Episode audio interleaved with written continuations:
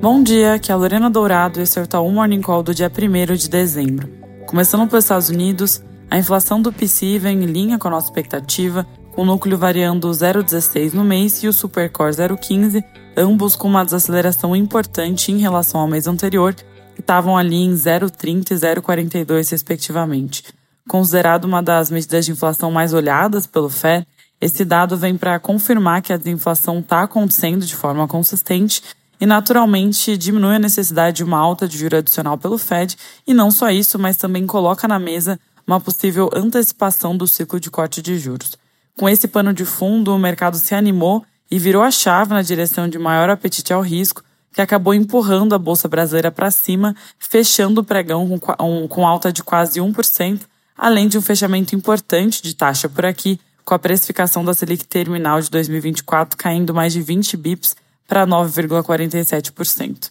Agora vai ser importante acompanhar discursos do presidente do Fed, Jerome Powell, em evento hoje às 13 horas, além do Cook e Goldsby, membros do FOMC, falando ao longo do dia, para ver também se mantém essa linha mais branda, mais dove, principalmente depois desse dado benigno de inflação. Indo para Brasil, ontem teve PNAD, que mostrou uma taxa de desemprego caindo um pouco mais em outubro, de 7,7 para 7,6, em linha com consenso, mas acima da nossa projeção, que era de estabilidade em 7,7. Com ajuste sazonal, a história fica um pouquinho diferente, com o desemprego subindo para 7,9 de 7,8. Apesar de um leve declínio na taxa de participação, houve diminuição tanto no emprego formal como informal, o que acabou fazendo com que a taxa de desemprego subisse. Por sua vez, as diferentes métricas de salários continuaram subindo. Então, no geral, foi uma leitura mista, considerando, claro, o ajuste sazonal, é, que mostrou uma diminuição da população ocupada, que pode indicar o início de uma estabilização no mercado de trabalho, mas, por outro lado, os salários seguiram pressionados.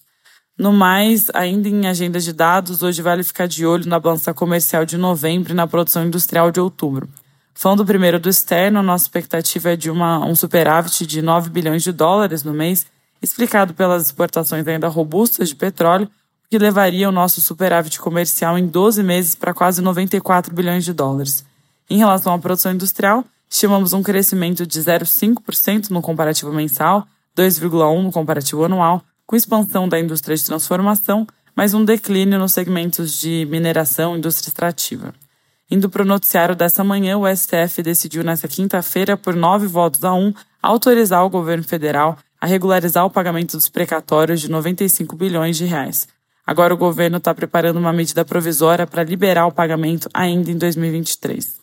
Por fim, também tem notícia sobre o convite que teria sido feito ao Brasil para ingressar na OPEP+, uma espécie de grupo observador dentro da entidade, mas que não tem os direitos e deveres formais do grupo principal, o OPEP.